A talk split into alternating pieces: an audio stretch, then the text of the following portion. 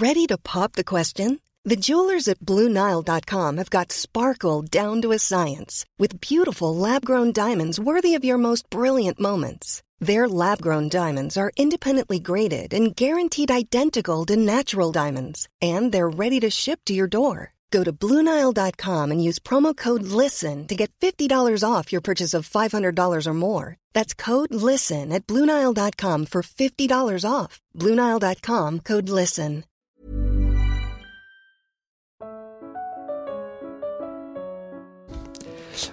Bonjour à toutes et à tous, merci pour votre fidélité aux émissions d'Orbis. Cette semaine, nous vous proposons une émission de, de géopolitique pratique, de géopolitique euh, de terrain, à travers l'Asie, Asie centrale, euh, euh, de la Thaïlande jusqu'à Paris.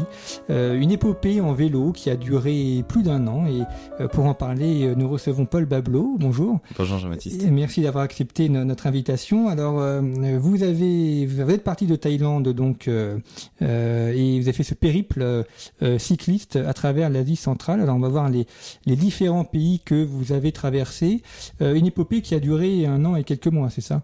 Tout à fait. Voilà, j'ai passé un an en Thaïlande comme euh, comme volontaire des missions étrangères de Paris et, suite à ça, j'ai eu la la merveilleuse idée de vouloir rentrer à Paris à vélo.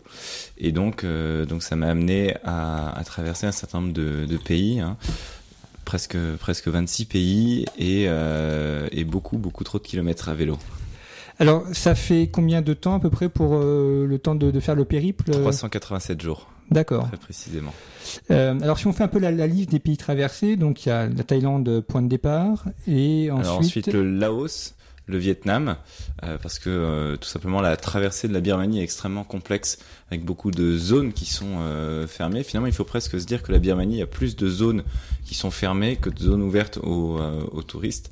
Et donc, donc je ne souhaitais pas commencer par, euh, par, par voyager un, avec un si long périple en prenant des bus et des trains. Donc, euh, donc je suis parti dans un peu dans l'autre direction pour arriver jusqu'en Chine, euh, où là je suis remonté vers le vers le Cam, vers la, ville, la vallée de, du Mekong et la vallée de la Salwen pour pour ensuite continuer plein nord jusqu'au plateau tibétain. Donc c'est des plateaux qui sont à 3500 4000 mètres d'altitude et, euh, et, de là, je suis arrivé jusque dans le Xinjiang, dans le nord-ouest de la Chine, à la frontière avec le Kazakhstan. Puis Kazakhstan, Kirghizistan, Ouzbékistan, Turkménistan, puis l'Iran, l'Arménie, la Géorgie, la Turquie, Chypre, le Liban, la Jordanie, la Terre Sainte, à nouveau Chypre, à nouveau euh, la Turquie, la Grèce, la Macédoine, la Serbie, la, le Monténégro, la Bosnie-Herzégovine, la Croatie, l'Italie le Vatican et la France. Ouf. voilà, donc euh, plus d'une quasiment une vingtaine de pays traversés. Tout à fait. Euh, pour ce genre de, de, périple, il faut, enfin, il faut à la fois voyager léger pour pas avoir trop de choses à transporter et euh, en même temps les le, le, climat est très différent, donc c'est à dire qu'il faut aussi avoir des, des vêtements qui s'adaptent à toute température assez avec des variants assez forts. Et exactement, oui. C'est vrai que les, températures ont, varié de, de moins 32 en Chine jusqu'à plus 50 en Iran. Alors euh, heureusement pour moi, je m'étais allégé entre temps avec euh, en, renvoyant une partie du matériel euh, d'hiver par la poste jusqu'en France. Mais effectivement, ça demande d'avoir une certaine capacité d'adaptation et de résilience pour pour endurer tout ça. Et comment est-ce qu'on prépare le, le trajet Est-ce que enfin, tout est prévu par carte ou alors ça se fait aussi en fonction des, des contraintes ou des aléas rencontrés? Alors, euh, pour ma part, j'avais pas forcément préparé beaucoup de choses, euh, juste un, un, vague trajet, une, une, idée générale, et puis ensuite, c'est à à 10 jours près, on va dire à horizon 10 jours, euh, que, que je me disais, bon ben voilà, dans 10 jours, il faudrait que tu sois dans telle ville. Euh, je regarde la carte, je regarde les possibilités, les choses qui peuvent être intéressantes à, à, à rencontrer sur la route, et, euh, et puis je, je décide de ma route pour arriver jusqu'au jusqu'au point d'après. Et euh, dans ce, ce, périple, donc il y a, y a, des zones où on peut passer, il y a des zones interdites, donc vous avez que la Birmanie, euh, l'Afghanistan aussi, donc c'est-à-dire qu'il faut contourner. Euh, il peut y avoir des zones plus ou moins dangereuses où on peut se faire attaquer aussi. Oui, alors euh, on me demande toujours si ça a été dangereux. Moi, je, je réponds que je suis toujours en vie, donc c'est qu'a priori c'était pas si dangereux que ça. Euh, rien qu'avec le climat, oui, j'ai dû euh, modifier ma route parce que euh, moi je suis arrivé par la au Kirghizistan directement par la passe de, de Kashgar et euh, qui est fermée en hiver. Donc j'ai pas pu arriver par là, donc j'ai dû remonter un peu plus au nord encore par le Kazakhstan, pour le coup à Koshkor, où là, qui est d'ailleurs un point de la, des nouvelles routes de la soie chinoises vers l'Europe. Et donc là, à cet endroit-là, vous pouvez rentrer au Kazakhstan sans être bloqué par la neige. Et ça veut dire aussi des, des peuples rencontrés différents, des personnes différentes. Est-ce que à travers ce périple, on, arrive à voir les, enfin les peut-être les différences de, de, manière d'accueil ou dans les différents types d'approches aussi des euh, parce que certains ont dû être surpris de voir un cycliste français passer chez eux. Ah, tout, à fait. Hum, moi, je trouve que le pays qui est le plus frappant pour ça, c'est la Chine, parce que on, a souvent cette image d'épinal de la Chine, euh, du Chinois qui mange euh, son bol de riz avec ses baguettes. Je pense que j'ai dû manger trois fois euh, avec des baguettes en Chine parce qu'on utilise des cuillères et euh, j'ai jamais mangé de nem. Alors oui, j'ai mangé du riz, mais euh, mais c'est pas vraiment c'est pas vraiment ça. La Chine est extrêmement diverse. Hein. C'est un pays qui fait un milliard entre 1 et 2 milliards d'habitants selon les sources. c'est donc c'est c'est des ordres de grandeur qui sont absolument gigantesques. Une ville de 100 000 habitants, c'est c'est un village. Et, euh, et, très clairement, moi, j'ai pu voir cette, cette évolution entre le sud de la Chine, au niveau de la frontière avec le Vietnam, puis le Cam avec euh, ces, peuples tibétains, et après les Ouïghours qui sont beaucoup plus euh, dans le nord-ouest de la Chine. Euh, effectivement, les approches sont pas les mêmes, l'hospitalité pas la même, rien que dans un même pays. Et alors, je vous laisse imaginer que ça a pu être extrêmement différent entre voilà la, la Thaïlande, l'Asie du Sud-Est et puis euh, et puis l'Anatolie, les grands plateaux anatoliens de de Turquie. on arrive à, avoir, à, à discuter ou parce que là, non, il y a barrière de la langue d'une part, et puis de si on voyage, on, on ne s'arrête pas, on ne fait que passer. Euh, malgré tout, on arrive à avoir des, échanges avec les populations. Alors c'est vrai que ce sont des échanges qui sont toujours assez euh, brefs puisque euh, le, le, le voyageur est un, un éternel vagabond sur les routes qui, ne s'arrête pas. Et, et puis avec cette barrière de la langue, finalement c'est donc Chine au Vietnam où j'ai eu le, plus cette barrière de la langue, puisqu'après en Asie centrale le russe est quand même assez parlé. Et, euh, et puis l'anglais à partir de l'Iran qui est, euh, qui est quand même parlé euh, d'une façon assez répandue. Mais avant l'Iran, vraiment très difficile d'avoir des conversations en anglais, autrement qu'avec qu'avec des professeurs par exemple, qui avaient été à l'université avec des, des rythmes assez poussés. Et donc, pour, pour franchir les frontières, par exemple, euh, on se dit qu'il faut, il faut un passeport. Euh, Est-ce qu'il faut faire la queue pour avoir le visa? Euh, le, le, le, passage peut être plus ou moins long, non? Ben, Passer une frontière, ça peut prendre du temps euh, lorsqu'on a besoin d'un nouveau passeport. Parce que ça, c'est ce qui m'est arrivé euh, en Asie centrale. Je me suis rendu compte que j'avais plus assez de pages sur mon passeport pour pouvoir demander à l'avance les visas. Donc j'ai dû demander au consulat général de France à Almaty au Kazakhstan un nouveau passeport et ensuite suite à ça j'ai pu demander les visas pour les pour les pays suivants. Alors selon les, les frontières on vous donne un, coup de tampon et puis en tant que français c'est très facile. Puis selon euh, d'autres frontières, je pense à la frontière ouzbek, la frontière euh, ouzbek et turkmène. Alors ça c'est la c'est la pire. Euh, j'ai dû passer presque une demi-journée pour passer cette frontière tellement les fouilles sont poussées, tellement les euh, les, euh, les contraintes à la sortie et à l'entrée sont euh, sont importantes parce que tout est, tout est vérifié. Hein. Le, le, Turkménistan, c'est vraiment la, une des dernières dictatures de la planète avec la Corée du Nord. Et euh, bon, je sais pas si c'est une chance que j'ai pu euh, j'ai pu avoir de traverser ce pays, mais c'est vrai que c'est une expérience assez étonnante de voir un, pays qui est complètement fermé derrière ce rideau de fer, pour reprendre l'expression de de Churchill. Euh, ce sont euh, ce sont quand même des euh, des aspects que nous on a beaucoup perdu en Europe. Hein. On n'imagine pas à quel point ça ça soit pas vraiment une contrainte, hein, parce que ça fait partie du jeu, mais c'est vrai que ça, ça interloque toujours les, euh, les personnes qui sont en, Europe de se dire mais comment on passe une frontière? Voilà, on présente son passeport, il faut, il faut se renseigner à l'avance pour savoir quel est le, quelle est la, la, la, contrainte en tant que Français. Parfois, on a, il faut qu'on demande un passeport, un, un visa à l'avance. Parfois, on n'a pas besoin. Parfois, on nous met juste un coup de tampon et on peut rester 30 euh, jours, 60 jours, 90 jours, 100, 170 jours, 180 jours. Voilà, ça, ça c'est pas compliqué en soi, mais c'est vrai que ça demande un tout petit peu de préparation. Et ça veut dire aussi savoir euh, où aller, euh, bah, quel, quel point de passage euh, prendre. Oui, il faut il faut poser des jalons un petit peu à l'avance pour euh, pour pour se rendre compte de de quel endroit va être le va être le suivant parce que si on se rend compte après coup qu'on va pas avoir suffisamment de temps pour demander le visa du pays d'après, bah là ça va ça va commencer à être compliqué. On va se retrouver dans une situation extrêmement délicate. Euh, pour le, la navigation, vous faites l'usage d'une carte GPS euh, pour se repérer sur les, sur les routes ou les pistes Carte papier. Oui. Voilà. Et boussole. Et donc ça suppose aussi d'acquérir les cartes au fur et à mesure. Alors ça, c'est vrai que c'est pas forcément quelque chose de, très évident parce que euh, malheureusement aujourd'hui l'usage du GPS supplante celui de la carte. Mais euh, mais j'arrivais toujours globalement à, à, acquérir des cartes.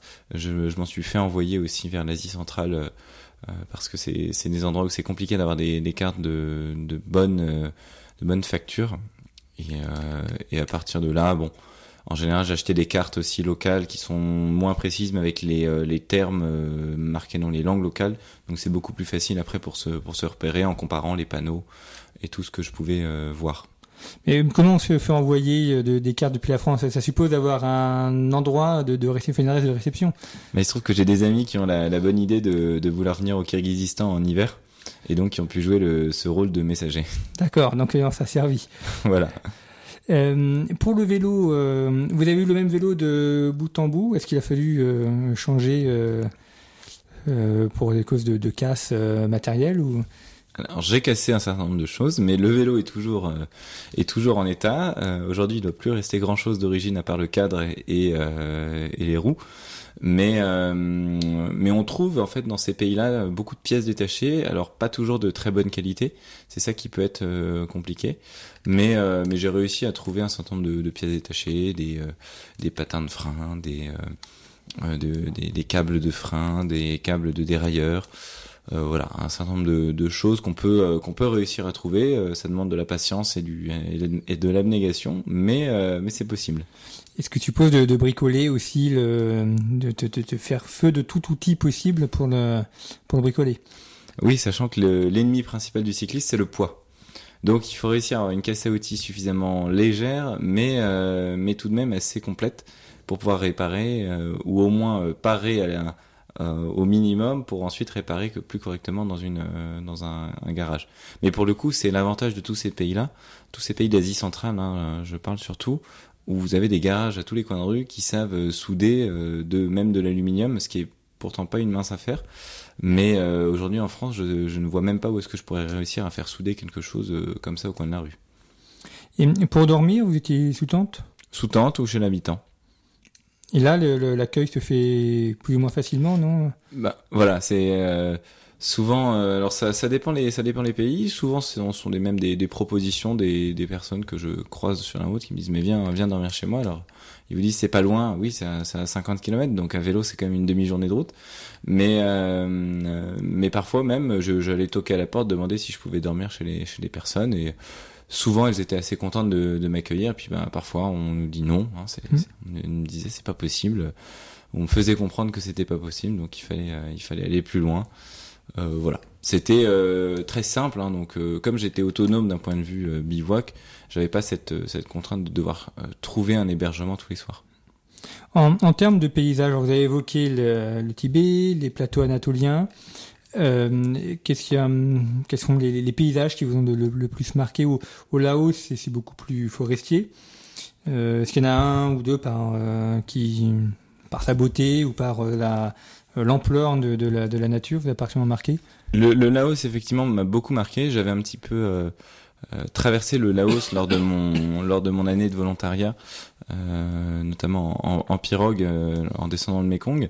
Mais, mais le Laos, effectivement, est très vallonné, complètement boisé. On va dire malheureusement de, de moins en moins, puisque les des grandes entreprises chinoises déforestent à tout va des territoires qui leur sont loués par le gouvernement là-haut. Et puis euh, après, je penserai au Kyrgyzstan, qui est aussi un, pays très montagneux. 70% hein. du pays est à plus de 2000 mètres euh, et, montagneux, et 90% du pays est à plus de 2000 mètres d'altitude. Donc ça vous donne, ça vous plante un petit peu le décor. Et c'est un pays qui est absolument euh, fantastique sous la neige, c'est c'est magnifique. Ça, ça m'a beaucoup marqué. Et puis les euh, les grands déserts iraniens, d'acheter d'acheter Kavir, d'acheter Lout, qui sont des, des grands déserts salés et ça, c'est des étendues de, euh, des étendues à perte de vue. On se dit mais ça, je vais jamais m'en sortir. Et pourtant, hein, c'est possible. Il y a des villages tous les euh, entre 100 et 150 km. Donc c'est possible de traverser ces, ces déserts. Quoi. Euh, ça veut dire qu'il faut avoir des réserves d'eau conséquentes. Oui, parce que 150 km, c'est trois jours de vélo à peu près. Un jour et demi. Un jour et demi. donc il faut avoir suffisamment de, de, de réserves d'eau pour tenir. C'est ça, oui. en plus, il fait chaud. Il fait très chaud, il faisait 50 degrés. Mais alors, euh, c'est vrai que dans ces, à cet endroit-là, je consommais à peu près 9, 9 à 10 litres d'eau par jour, euh, rien que pour boire.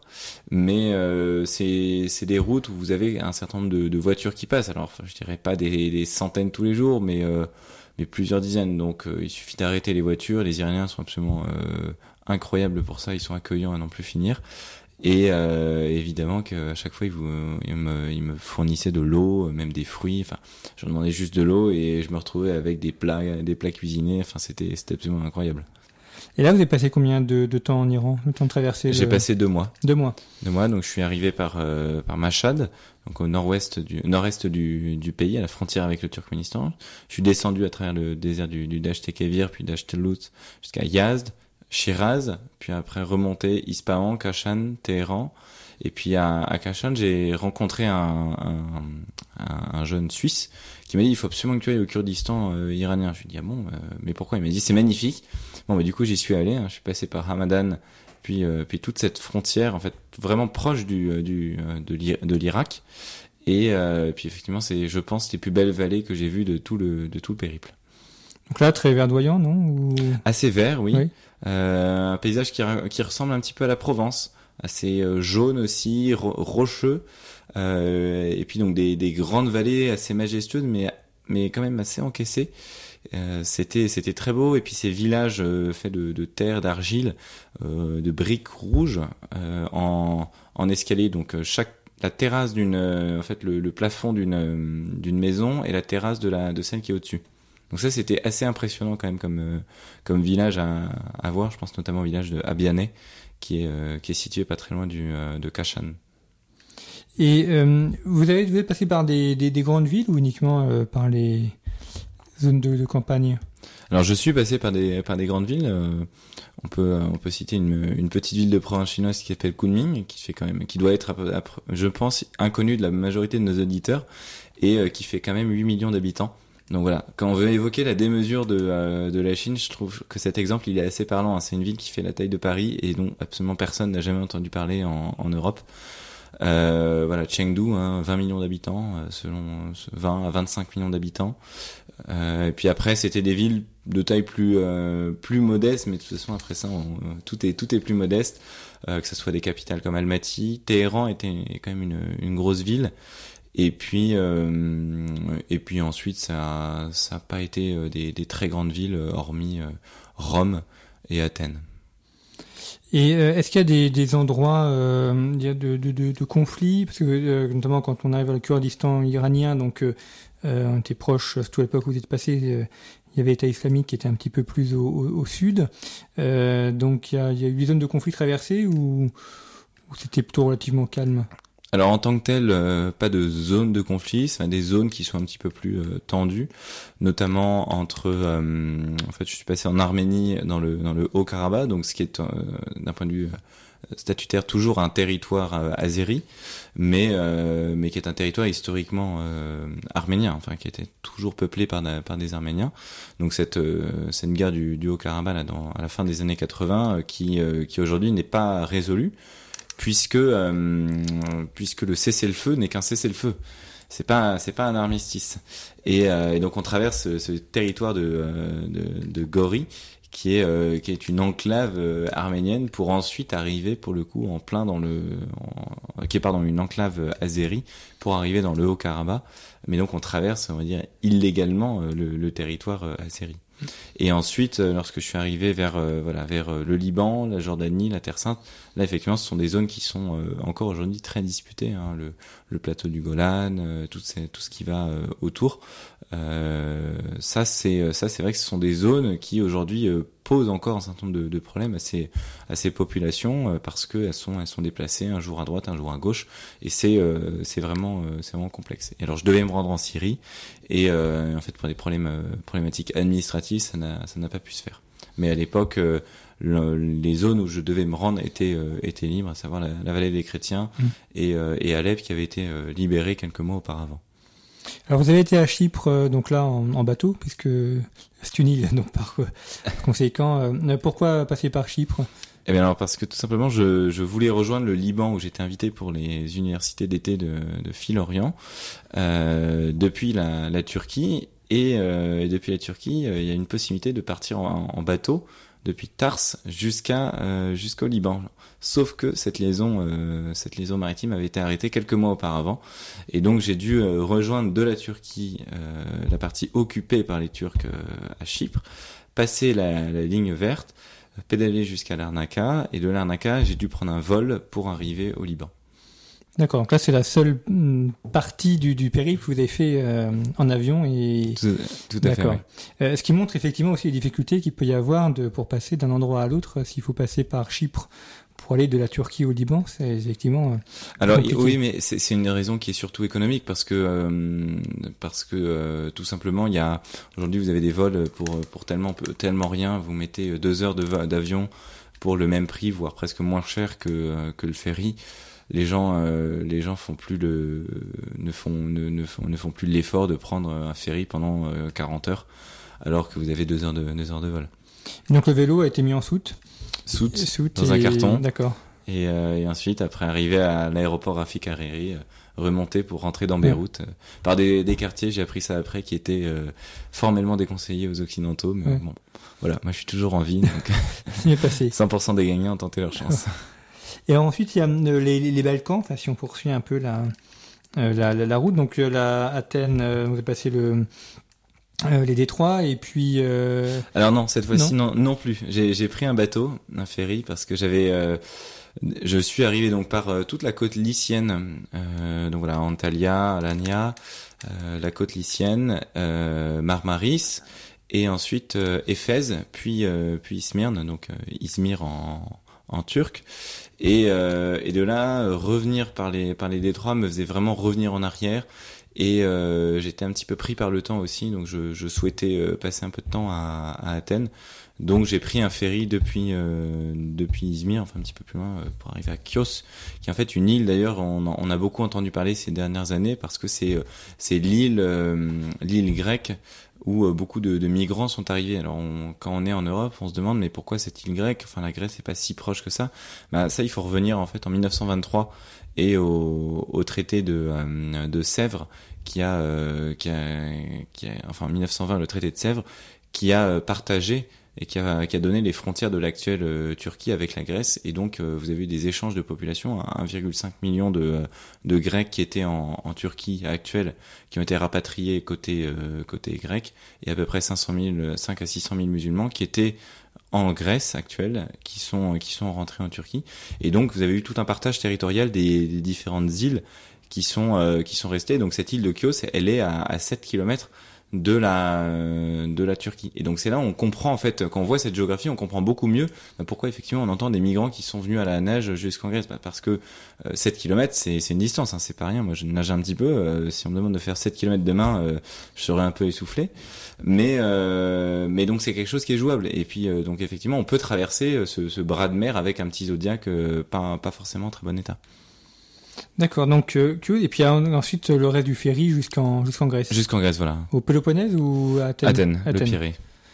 D'accord. Et donc ensuite la route des Balkans. Euh... Par la Macédoine, enfin la Fyrom, comme disent les, euh, les Grecs, hein, former Yugoslav euh, Republic of Macedonia, euh, parce qu'ils veulent pas entendre parler de cette de cette Macédoine. Hein. C'est c'est étonnant de voir ces ces antagonismes et cette cette histoire hein, de cette de qui de qui est le de qui de qui Alexandre le Grand a a, a été les, les, descendants, enfin ou l'ancêtre selon le, le, point de vue. Donc euh, voilà, il y a cette fierté, mais en tout cas les, les Macédoniens de, de, ce, de ce pays qu'est la Macédoine euh, sont très fiers de l'héritage d'Alexandre le Grand. Et alors ensuite, là, alors voilà, moi je, moi je vais parler de la Serbie. Certains parleront du Kosovo, mais euh, mais si on regarde l'histoire, euh, c'est absolument euh, sûr que c'est un endroit qui est euh, qui est une province de la de la Serbie, hein, le, le, Kosovo. Alors, la la Metochi, je suis notamment passé par les les monastères de Gračanica et de, de qui sont euh, les deux monastères fondamentaux pour euh, de, de, de, toute l'orthodoxie serbe et pour pour vous donner un ordre d'idée de la situation pour les chrétiens là-bas, c'est c'est une telle démocratie que vous avez des soldats de la CAFOR, donc de l'ONU, qui montent la garde devant le monastère de Visioki qui vous prennent votre passeport, qui vous fouillent lorsque vous allez rendre visite au moine. Donc moi je suis allé passer deux jours là-bas. Bah, on se rend compte que la, grande démocratie amené euh, amené dans les années 90 euh, n'est pas tout à fait euh, une réalité. D'autant que c'est un pays qui souhaite, enfin la Serbie du moins souhaite rejoindre l'Union européenne, le, Kosovo aussi, mais on en est encore un peu loin, oui. Et, et ensuite, donc, que, enfin, région du Kosovo, vous êtes passé par je suis Belgrade ou? Non, non, je suis, je suis, je suis descendu, on va dire, vers la côte vers euh, donc le Monténégro, la, la, la Bosnie-Herzégovine et la Croatie pour arriver à, Dubrovnik. Et euh, de Dubrovnik, j'ai repris un autre ferry pour descendre tout au sud de l'Italie, dans les Pouilles, à, Bari, parce qu'il y avait aussi une petite euh, signification, puisque sur la côte lycienne, je suis passé à, à, à Myre et à Patara, qui sont en fait donc la deuxième et la ville natale de de l'endroit où Saint Nicolas, évêque de la de la première, donc de Myre, a, a vécu. Et euh, aujourd'hui, ces reliques sont, euh, sont à Bari. Donc moi, j'avais un peu à cœur aussi de, de, descendre là pour ensuite remonter toute la toute l'Italie jusqu'à euh, jusqu'à Rome et puis ensuite pour continuer jusqu'à Paris. Et alors à Rome, vous avez été reçu par le pape François? Tout à fait. Ça s'est fait comment cette rencontre? Vous êtes arrivé et vous l'avez rencontré ou ça a été un peu Alors ça a été ça, a été un petit peu organisé, hein, même si même si j'aime bien raconter que je, je suis arrivé et que je lui ai envoyé un, un texto, euh, c'était un petit peu plus compliqué que ça. Mais ce qui est très drôle, c'est que je l'ai rencontré deux fois. Alors je l'ai rencontré une première fois le dimanche où on a déjeuné ensemble euh, avec euh, avec un certain nombre de, euh, de personnes qui étaient là en des personnes de la rue qui étaient en pèlerinage. Et donc j'ai retrouvé mon ancien vicaire qui était en pèlerinage avec des gens de l'association Lazare et, euh, qui m'a dit mais euh, on a une place en plus, euh, viens demain avec nous pour déjeuner avec euh, avec François. Donc je lui ai dit bien sûr avec avec joie. Et deux jours après, le, le, consul général de France à Jérusalem m'avait mis en relation avec l'ambassadeur de France près le Saint-Siège, Monsieur Zeller, qui qui m'avait, on va dire coopté pour pouvoir arriver à la, pour pouvoir être reçu à la maison Sainte-Marthe le matin pour la messe privée du pape. Et ensuite, j'ai pu discuter quelques minutes avec le pape sur, euh, sur ce périple. Eh bien, ça c'était évidemment de parmi les, les rencontres euh, improbables du, euh, du, du, du, séjour. Euh, et donc, vous êtes ensuite remonté vers la France et arrivé en France en, en décembre 2017. Tout à fait. Le euh, 3 décembre 2017, donc deux ans et un jour après l'avoir l'avoir quitté, par le col de Montgenèvre à 1850 mètres d'altitude, j'ai rejoint notre beau pays. Et euh, donc la vallée du Rhône ensuite et, et, Paris. Tout à fait, oui. Et dans travers tout, tout ce périple, est-ce qu'il y a hum, une, une anecdote ou des, aventures un peu particulières qui vous ont touché, ému ou que euh, marqué particulièrement? Oui, alors si, si, si, on reprend un peu un côté euh, géopolitique, moi il y a une anecdote qui m'a beaucoup fait sourire, c'est que euh, lorsque j'étais donc à, à Amman, donc qui est euh, qui est côté est de la de, la fin de la vallée du Rift africain, je voulais je rejoindre Jérusalem, donc qui est de l'autre côté, qui est qui est côté ouest en vis-à-vis, et donc je descends euh, je descends à moins moins 200 mètres d'altitude, à peu près jusqu'au niveau du poste frontière, et puis là bon, tout un, un imbroglio, il faut payer une taxe, il faut faire ceci, il faut, faut étiqueter mon vélo, soit, bon. Puis j'arrive devant, je repars, j'enfourche je, mon vélo, et puis là, le, euh, j'ai un policier devant moi qui me dit, euh, no, uh, you need a bus. Je lui dis non non, I don't need anything. Mm. Il me dit non non, you need a bus. Et je dis no, I don't need. Et en fait, c'était pas you need a bus, c'était mm. you have to go in the bus. Mm. et donc voilà, comme quoi aussi cette euh, cette, euh, ces endroits qui sont tendus, hein, parce qu'effectivement, euh, entre la Jordanie et, la, et, la, et Israël, même si euh, c'est le seul pays de la région qui a signé un, un, un cessez-le-feu, un armistice et, et, un accord de paix, c'est quand même une zone qui reste extrêmement tendue et ils ont aucune envie d'avoir un, un, cycliste qui se promène comme ça mm. sur la route, qui pourrait, s'il si, va à gauche ou à droite, sauter sur une mine, mm. ce qui ferait quand même mauvais effet. Et, et donc voilà, donc c'est la seule frontière que je n'ai pas pu passer à vélo. Et parmi les paysages que vous avez traversés, est-ce qu'il y en a un qui vous a particulièrement ému ou que vous avez aimé? C'est très différent, donc c'est euh, compliqué d'en choisir un. Euh, J'étais très ému euh, lorsque je suis arrivé en, en en France, dans mon dans mon petit village bourguignon, Ça, ça a été euh, pour moi un, un gros moment d'émotion. Sous un soleil qui était noir à l'horizon et, et, illuminé de soleil à l'endroit où j'étais, dans ce, grand plateau. Ça, c'était c'était pour moi très très très très émouvant parce que je revenais à mes racines et comme quand on revient toujours à, de l'endroit dont on est parti.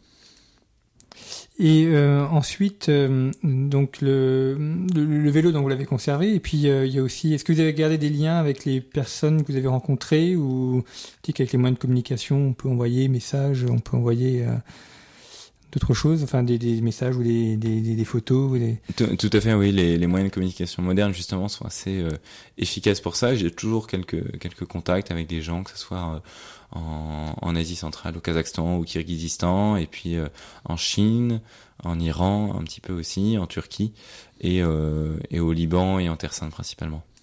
Vous avez rencontré d'autres cyclistes, euh, enfin non, non locaux, on va dire, sur la route? Oui, j'en ai rencontré, je dirais une, une vingtaine. alors il faut savoir que à chaque fois, vous avez toujours plusieurs possibilités pour rejoindre deux grandes villes. Et, euh, il, il, se peut qu'à à un ou deux jours près, on, on rate un cycliste. Donc euh, ça ne veut pas dire qu'il n'y en avait que 20. On estime qu'il y a à peu près 200 personnes qui chaque année parcourent la route de la soie à, à vélo. Plutôt depuis l'Europe vers l'Asie, parce que euh, parce que finalement c'est un sport de c'est un sport d'occidental hein, de pouvoir se, permettre ce, luxe de prendre du temps d'aller euh, voyager euh, mais donc donc beaucoup de personnes qui partaient de, l'Europe euh, pour aller vers l'Asie, voire même aller plus loin. Souvent beaucoup plus préparé que moi, alors que euh, moi j'avais euh, j'avais juste acheté un vélo en, quelques heures à Bangkok et puis j'étais parti dans la foulée. Et donc cette, route de la soie que vous, avez fait, euh, est-ce que là où vous avez vu aussi, enfin des, il y a beaucoup de camions qui peuvent passer ou autre, enfin vous avez vu une activité économique euh, particulière ou des, transits ou activités euh, de commerce et autres? Alors Effectivement, il y a beaucoup de beaucoup de camions. Hein. Le camion reste quand même le moyen de transport privilégié dans, dans, toutes ces pays, dans tous ces pays du monde. Euh, entre le entre le Kazakhstan et le Kyrgyzstan, d'ailleurs, j'étais à, à entre le pardon le Kazakhstan et la, et la Chine, j'étais à un des endroits qui est euh, qui est le plus éloigné de la de l'océan mondial. Euh, donc on est à presque 4000 km de, de l'océan mondial. C'est le point sur la Terre où vous pouvez pas être plus loin de, euh, de l'océan. Et donc là, forcément, vous êtes obligé d'utiliser des camions. Et donc à, à Korgos, d'ailleurs, c'est on voit cette cette cette augmentation euh, de la de, des échanges avec cette énorme zone. Donc vous avez un un sorte de, euh, de, de U-shape à, à faire à vélo vous pouvez pas aller tout droit, le poste frontière est en face et il y a 8 km de, de, de virage à faire pour euh, parce que dans cet endroit-là, dans cette enceinte, ils vont les, les Chinois et les Kazakhs vont construire une, une zone économique spéciale. Il y a quelques bâtiments aujourd'hui, mais dans 10 ans, il y aura il y aura certainement tout cet endroit qui sera qui sera construit. Et puis après, euh, en Iran, beaucoup beaucoup de camions. Euh, puis quand en plus le, le pays souffre d'embargo euh, encore aujourd'hui assez prononcé, c'est euh, c'est beaucoup d'échanges euh, qui, euh, qui transitent au sein même du pays. Mais comme c'est un pays qui est quand même assez grand, qui a beaucoup de richesses, c'est un pays qui est presque auto autosuffisant. Eh bien, merci beaucoup Paul Bablo d'avoir euh, évoqué ce, ce, ce, périple en vélo euh, sur la route de la soie, euh, un peu plus d'un an donc pour entrer de la de Thaïlande vers Paris et pour traverser euh, ces pays, ces paysages extrêmement extrêmement différents. Euh, peut-être si certains auditeurs veulent, veulent peut-être pas faire le périple en vélo, mais se rendre notamment dans les pays d'Europe centrale en, en, en, vacances, vous leur conseilleriez quel endroit à voir? S'il y en avait deux ou trois à voir s'ils ont un peu le choix. Alors, je leur conseillerais le lac Songkol et le lac Issyk-Kul et, euh, et toutes les montagnes du, euh, du Tian Shan euh, kirghiz, donc au Kirghizistan. La capitale, c'est Bishkek. Et, euh, et je leur conseillerais d'aller en Iran. Voilà. Dans le, il euh, y a beaucoup de choses à faire en Iran. deux mois, c'est extrêmement court. Donc, donc il faut y aller plusieurs fois en Iran. Eh bien voilà, c'est une incitation au voyage, et effectivement à découvrir ce, ce très beau pays euh, qui est, est l'Iran. Euh, merci encore Paul Bablo pour ce, périple et de nous avoir euh, euh raconté donc ce, cette route en vélo sur les routes de la soie. Merci à vous Jean-Baptiste pour cette invitation.